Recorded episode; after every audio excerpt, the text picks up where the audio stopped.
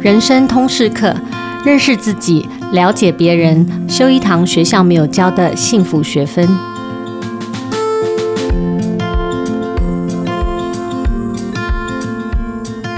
大家好，我是主持人，也是亲子天下的负责人齐瑜。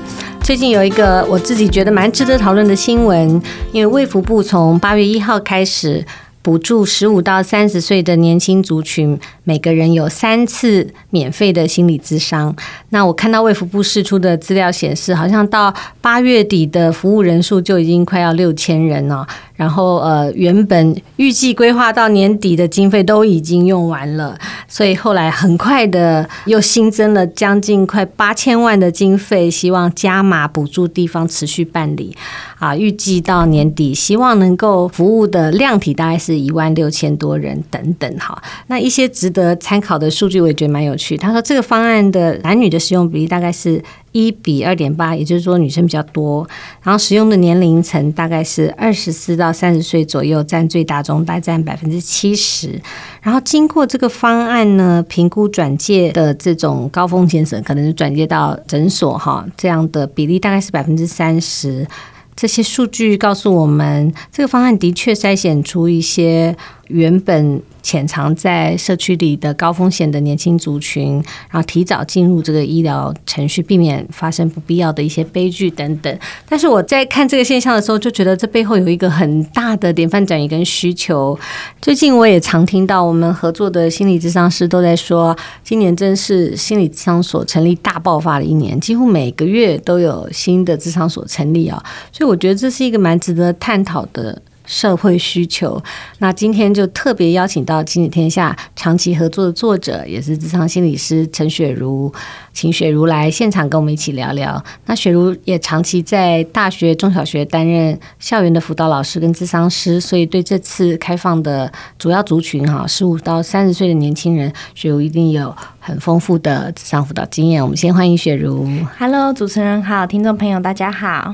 那我想先请雪茹分享一下你个人或者你身边的这个心理师同业最近怎么看这个政策带来一些影响？嗯，这种大爆发哈，显示了这个年轻人对这个心理智商接受度蛮高的，是是是，需求度也蛮高的。对，有蛮多年轻人因为这个方案，原本对智商可能有一点兴趣，或者是他可能觉得自己有点状况，可是智商费用可能对他们来说也不那么的便宜，那他们可能也有点观望的部分。嗯，那之前大家可能就是去自己读一些相关的书籍，但是有这个方案就会让很多的年轻人愿意去尝试看看。那我自己实际接案的经验也发现，蛮多年轻人接触了之后，他就会觉得，哎，智商好像原来是这个样子，就了解了，然后他。我会觉得自己好像需要这样的资源，所以他们也会自己在持续这样的治疗下去。嗯，你自己在现场上看到多半年轻人的困难或问题是什么？我觉得忧郁的问题其实现在非常非常的多，而且从国中、高中、大学生都非常的多，还有焦虑的问题也很多。嗯嗯，但有些是过动，那过动可能就会影响到他的学业成绩，或是人际相处的一些部分。嗯，对。那其实这一块这个心理智商，我自己看到，像我们是上一世代的中老年人了，我们看到说现在这样的情境。代表着一个很重要的典范转移啦，对，因为过去可能我们都对心理智商、精神科、身心科诊所都会抱持着一种恐惧，对，或者一种被贴标签。是的，是的。你如果真的去智商，你不敢告诉别人，对，会有这样的污名化哈。对，那非不得已的话，我不会去承认或者去接触。对，但是现在我自己感觉到，以这个人数、这个量，还有一般年轻人在谈论这个话题的时候，我觉得似乎有了。不同的一些看法，那你的观察是什么？嗯，我觉得现在年轻人蛮有相关的知识的，像蛮多的国中生、高中生，他们会觉得自己有点怪怪的，他们就会自己去上网查他可能是怎么病，然后他会帮自己下诊断。嗯，通常下的诊断我觉得也偏向正确哟。嗯，然后他们就会自己跟爸爸妈妈说：“我要去看身心科，我要去看精神科。”就是说法不同啦，但是。通常孩子蛮愿意去看的，或者是孩子其实也蛮愿意吃药的，但是比较多是爸爸妈妈会觉得你没病，你为什么要去看？去然后就说是你的想法应该要调整就好了，嗯、你不需要去看医生。你想开点，对对对，你放轻松，对对对对对，嗯。但是其实忧郁的症状之一就是他会。把小事放大，然后中立的刺激会看向负面的，这这就是他的症状。所以你要他看开一点，他没有办法的。嗯。那你们现在在看很多，譬如说来咨商的年轻人，嗯，他的父母会一起吗？或者他们会怎么参与跟改变这个事情？嗯，比如说，如果我自己在智商，我在智商年轻人的时候。尤其是国中高中生，我就一定会邀请父母一起。但是大学生要看他本人的意愿，因为不愿意让父母加入。那我发现其实蛮多的孩子是愿意让父母加入的，嗯、因为其实孩子是很渴望能够修复跟父母之间的关系，或是也很渴望爸妈能够去了解他的。嗯嗯，他们是透过心理上这个历程，就有一个中立的第三者，然后帮助他们之间关系的这种。复原或者彼此的和解，这样。对，我觉得有时候关系已经太过僵化，变成某些点就是地雷，大家都碰不得。嗯、那我觉得智商师就有点像是一个桥梁，就是帮你们在相对安全的环境先搭建桥梁，然后让你们学会怎么样就敏感的议题去沟通。嗯、那再回到现实生活中，你们就可以自己的慢慢的知道怎么样去沟通。嗯嗯，雪茹可以跟我们聊聊说，因为现在年轻人很多有这样的需求哈、嗯，那遇到这种状况的时候。呃，心理上的一些疾病，或者是有一些关系上的需求的时候，家长可以扮演怎样的角色？嗯，其实当一个孩子生病的时候，嗯、呃，家长如果用一般正常人的。状态去理解孩子，就很容易跟孩子之间充满冲突，孩子也会觉得很孤单，就是我不被理解我的状态。嗯。那孩子常常最后就只好跟父母渐行渐远，或是什么事都不跟父母说。那这其实就很难帮助到孩子，所以父母会很需要一起加入孩子的治疗过程里面。嗯。当父母愿意加入孩子的治疗，这个孩子他不管状态再糟，他都绝对时间或长或短，他都一定可以有救。嗯，他都一定可以慢慢变得越来越好。可是，如果父母不愿意加入这个治疗的过程，只有孩子一个人在孤军奋战，但是他回到环境里面，环境还是对他很多的不理解，那这个孩子获得的帮助就有限。所以我常常在治疗孩子的时候，我就会邀请父母一起加入物谈。那很多父母第一时间会很讶异。有病的是他，为什么我也要一起加入物谈？嗯，但其实我们在为孩子建构一个更滋养性的一个环境，而我们父母去了解孩子生病孩子的状态，我们去了解这个疾病是很重要的。病的不是孩子一个人。嗯，我们整个环境都要去了解孩子的病。嗯，就是这个支持系统非常重要，嗯、一起在智商的过程里面加入物谈，然后成为孩子的支持系统，变成是这个孩子的复原或疗愈很重要的一个因素。没错，没错。呃，我有时候觉得孩子生病对一个家庭，甚至长远来看是一个礼物耶。就是有些家庭的亲子关系是真的。不可能好了，有些甚至是表面好，可是我们就是彼此在演戏。你就是妈妈的角色，我就是孩子的角色。可是我知道我们关系是很远的，我们就是表面演好这个角色。嗯。但我觉得有时候是真的，透过孩子的生病，家长一起进来，能够真实的去帮助了解孩子，这个真的爱孩子，反而相信父母真的爱。然后这个关系反而才真的建立起来。嗯，所以现在年轻人在寻求智商协助，很多问题是跟家庭有关的吗？其实很多很多人在成长过程中会怀疑，我的爸妈到底爱我吗？你对我的爱是有条件的还是无条件的爱？所以，尤其当孩子在他最不堪的时候，爸妈还愿意。一起来陪伴着孩子，对孩子来说，他会惊艳到，就算我不是父母期待的样子，父母也还是爱我的。嗯，所以这是现在年轻人蛮大的一个问题跟需求。我觉得不止年轻人，我觉得中老年人也是。我觉得这是很多人一辈子的痛，就是我的爸妈到底是不是真的爱我？我们就是渴求世界上。有一个人觉得我好重要，我是被一个人好爱的，不管我好或不好，他都爱我。嗯，就家庭在人的人生中扮演了一个很重要的一个锚心的角色。哈啊，嗯嗯，我想再进一步谈到关于智商的这个历程之前，嗯、想请那个雪茹先帮像我这样的这种新手听众，那、嗯、没有去看过智商师的新手听众，做一点前情提要，嗯、就是包括现在可能大家看到市面上有身心科诊所啊，嗯、精神。科诊所啊、嗯、心理智商所啊、嗯、心理治疗所啊，嗯、或者我们常听到有嗯有临床心理师、嗯、咨商心理师、嗯、精神科医师，嗯、这种种的定义到底有什么不同？那对我们一般的 user 来讲，嗯、呃，什么样的状况要寻找什么样的专业服务？嗯，通常身心科跟精神科都是一样的，那它都是。精神科医生，精神科医师他是可以开药的。嗯、很多人就会说心理医生，可是其实台湾没有所谓的心理医生，嗯、台湾只有精神科医生、智商心理师跟临床心理师。嗯、那精神科医生就是开药嘛。咨商心理师，他是主要就是像大家了解的智商啊、物谈的这个部分。那临床心理师比较多的工作场所是在医院里面，比如说他就会帮忙你做一些横件评估，就是精神科医师看完你之后，他就会转介给临床心理师，临床心理师就会帮你评估，比如说你有没有过动症，然后或者是做一些智力测验之类的，就是这些心理问卷的这些评估，就是由临床心理师在进行。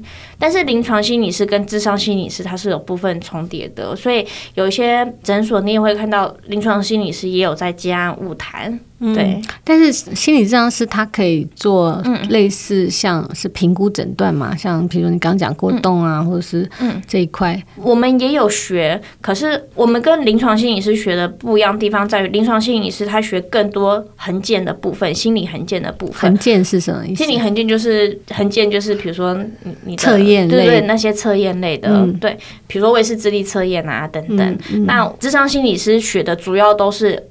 辅导物谈的部分，嗯嗯，对。那雪茹在辅导最近应该很多这种第一次呃进来智商所的年轻人哈，那你对于这些第一次的新手？或者说，一般你看到的这些来寻求帮助的人，你会不会跟他们建议一些哪些？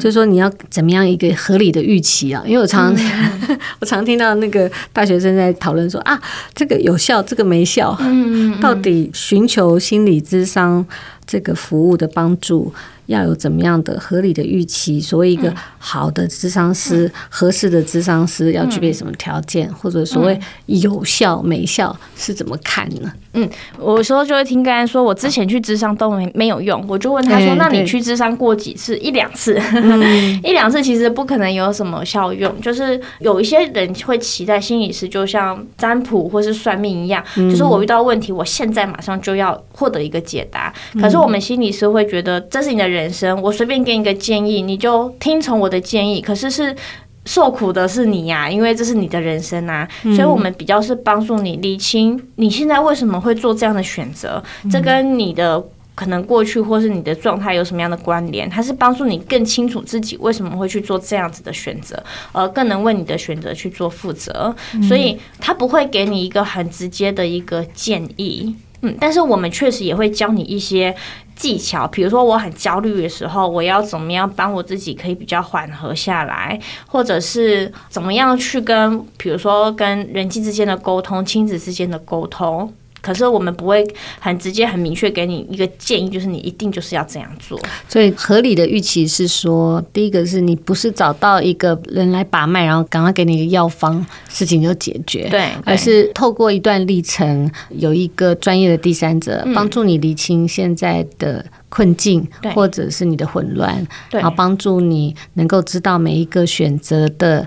Pro and con，嗯嗯嗯，然后帮助你更呃明智、清明的做出一些选人生里面的选择。对，在一般的状况下，心理咨商师是可以达到这样的目的。嗯、那智商师的价格怎么去看？因为最近不是有赖佩霞的两万两对对 对两万事件，所以大家就开始讨论说，那智商师的这个合理的定价。怎么去衡量呢？怎么去看呢？嗯，我们通常收费是五十分钟，嗯、收费是两千到三千之间，都是蛮常见的，也有三千多的，比较少一点点了。那四千多的又更少了，嗯，但是不太会一个小时超过五千，很少很少很少，所以在两千到五千之间。对对对，那它的它的差异就看，比如说这个智商是年资啊，嗯、或者知名度等等。呃，也不一定耶，有时候也是看这个诊所的营运方向。像有些诊所，它就是规定你就是至少都要收多少，因为这边我他就希望大家都是收费比较高的。那有些地方他是希望你不要一个人收太高，那其他心理师没有收这么高，嗯，所以。机构可能也会对心理师的收费有一些规范，因为每个心理师的收费是不一样的，嗯、那这是心理师自己定的，他可能也跟年资什么不见得是有关系的、嗯，所以不一定越便宜越不一定不好，或者是越贵好，对，嗯、所以这一块其实现在市场上也没有什么固定的一个行情啦，嗯、概念上是这样子，对，但是两三千就是蛮常见的一个价格啦，嗯，而且其实市面上其实有很多所谓的。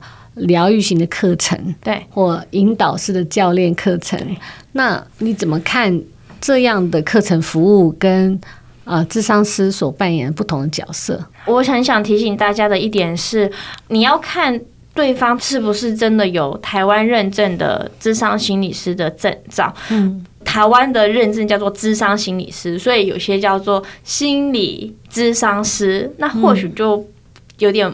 这不是台湾的一个认证，这这差别在哪里？它只是顺序差别嘛？不是，台湾的证照名称，就像医生是什么什么医生，台湾就是叫智商心理师。嗯嗯，所以你说你是心理智商师，这就不是一个台湾的证照名称。那很多人其实会去大陆考证照，大陆的证照是不需要资格的。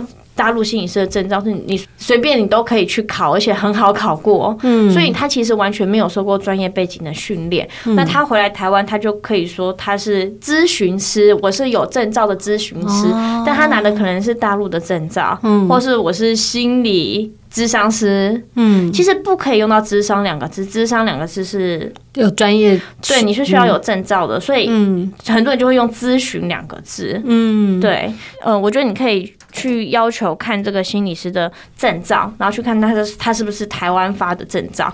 我之前也有个案跟我说，他去做咨商，然后就我后来才发现，他其实并没有咨商师的证照。那没有专业背景的训练，危险在于有的时候他们就会给出一些建议，可是是伤害个案的。又或者是像有些心理成长的课程，他就是一直去挖你过去的伤痛，你挖了，你接触到，然后一群人。哭，你会觉得很有冲击性。对，那是一个很深刻的体验。可是哭完了之后呢？像我们心理智商师，我们就会说，如果你帮他心里开的这个大刀，你把他的伤疤又挖出来，你没有办法把它收回去，那你宁愿不要挖。嗯，因为他是过去好不容易他把这个东西埋藏在底下的，你没有能力去帮他治疗好，你就不要去挖。就是他没有修复的能力，你只有揭开的能力，没有修复的能力。你把他揭开，他回去生活中他怎么办？嗯，这也是另外一种危险了。是，是一种危险。我之前还有听。听到说那个大陆考那个心理师执照，有那种台湾的补习班专门是有啊。包机，然后游览车进去到，譬如说到哪里去补习一下，然后就通过笔试，你马上就可以，它是直接一个 package 可以服务到底的。对，所以这也提醒我们说，我们假设寻求这样的服务的时候，我们一定要先看专业证照。对这件事情，对，因为台湾。目前来说是对心理咨商师的这个证照要求，嗯，呃，蛮严谨的，对吗？对，要蛮长时间的实习，一定要硕士毕业，而且你硕士的相关系所一定要有“咨商”两个字，嗯、我才可以考咨商心理师。嗯，嗯，然后硕士的过程中一定要经过实习，嗯嗯，一定要有一年的全职实习，你才有资格去考。然后你要考过了，你才可以做智商的这个工作。我昨天看了一下那个咨商心理师，嗯嗯，智商心理师的协会他们的统计，其实每一年可以考过执照的人并不多，大概才三百多个。最近，嗯，已经算是成长了。其实我们研究所更难考，真的，我们研究所比证照还要难考进去。嗯嗯，你是指哪里的？智商研究所很难考，录取率很低的，甚至有有些地方录取率是。呃，一趴而已，一趴三趴的录取率，哦，所以它其实是一个相对困难的门槛。对，那也因为这个门槛，就是帮助呃有证照的心理师可以更专业的提供呃专业的这个咨询跟治疗。嗯，我们过程中是要受过很多训练的。嗯，嗯，那最后雪茹有没有什么建议？就是说，嗯、呃，我们对于这个假设对心理智商有好奇，嗯嗯，嗯或者是有需求，嗯，那我们应该 summary 一下你刚刚讲的哈、嗯、这个部分或提醒。那我们应该做一些什么样的准备跟了解？那帮助我们可以寻得更啊、呃、专业、更有效的服务。嗯，比如说像现在年轻人就有十五到三十的方案，那你其实只要去各大的心理治疗所或身心科诊所，有些身心科诊所它里面也有跟心理咨商师合作，反正你只要去。各个地方有心理智商室的地方，你都可以去问问看，可不可以来使用这个方案。嗯、那一般的大学生在大学里面都有免费的心理智商师，大学里面的，所以也可以趁在学的期间去使用这个方案。嗯、那如果是已经出社会的人，我们在工作，我们又超过三十岁，没办法用这个方案，我经济上面我可能也很困难，那我们也可以向各地的卫生所去申请。那卫生所都有提供免费咨商的一些补助的方案，嗯，所以你可以透过免费咨商来先进入这个问题的一些厘清或者是探讨，嗯、然后看一下你要治疗的方向，或者是有一些寻得一些。基本的一些帮助，对对对，嗯，嗯，那在这个呃心理智商这个转型的这个过程里面哈，嗯、你自己看你自己工作了这么多年，嗯、你自己看你会觉得这个需求背后代表的比较大的意义是什么？我就觉得有一部分也是。大家现在的情绪问题，有人说忧郁就是一种文明病嘛，嗯、所以我觉得现在人的情绪问题确实也比上个时代还要来的越来越多，然后大家也相对更重视这一块，所以愿意花钱来做这个部分的治疗。以前可能就是觉得那就是你自己的问题，你自己去处理就好了。但是现在会知道，心理生病它就是一种疾病，是需要治疗的。嗯嗯，这个大家对这个认识已经比以前要好非常好非常多。你刚刚一开始在前面也提到说，你也观察到那个城乡差距的对很大的不同嘛？哈，对，你可以讲一下现在你看到的现象。嗯，比如说像智商所在台北就非常蓬勃发展，非常非常多智商所，像桃园啊、新竹啊也蛮多的。但是除了这些地方，在中南部其实智商所是非常非常少的。像我自己是云林人，云林几乎没有智商所，嘉义也没什么，但是精神科诊所、身心科诊所都很少。是代表那地方比较健康？也不是哎、欸，呃，有的时候是民众他还没有、那个、没有那个觉察，嗯，就是使用。咨商或是精神科诊所，他们可能还会觉得有一种污名化的感觉，有病的人才会去那边。嗯嗯，那像台南啊、高雄啊，其实也有蛮多这类诊所成立的。嗯，对，所以这个其实这也有一个很大的所谓的城乡差距哈，对或者甚至有可能有贫富差距。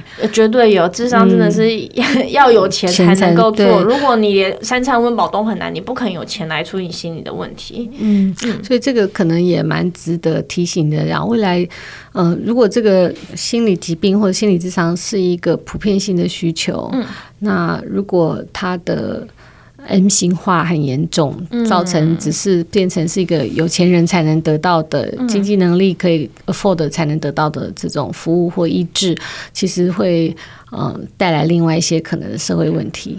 是的，所以这次我自己觉得这一次这个政策是一个好的尝试啦。是的，只是它未来长期来说，是不是比如说它有要纳入健保的某种哈，这个我觉得还蛮可以讨论。嗯，像像美国，它就是跟保险绑在一起嘛，嗯、所以像美国，就是大家有点需求，大家就很可以自在的去使用这样的资源。嗯嗯，就是变成健保服务的一环。对。嗯，对。那今天真的非常感谢雪茹来跟我们分享关于现在啊、呃，大家其实蛮好奇，或者是也蛮需要，现代人也蛮需要的这个心理智商啊、呃，怎么样进入这个专业服务的脉络，然后怎么样有合理的预期？那我们也希望呃，心理智商可以脱离那个污名化，过去那种好像就是要去看智商是一个见不得人的事情，它现在可以变成一个大，现在已经是一件很流行的事情。了。大家说我现在有看智商哦，对啊，就是年轻人里面可以变成一种某种哈，大家可以解决问题的一个日常现象，很正常的一个现象。啊，我们非常谢谢雪茹帮我们做一些这样的厘清。亲子天下 Podcast 欢迎订阅收听，也邀请大家在许愿池留言分享你的心得或给我们优化改善的建议。我们下次见哦，拜拜，拜拜。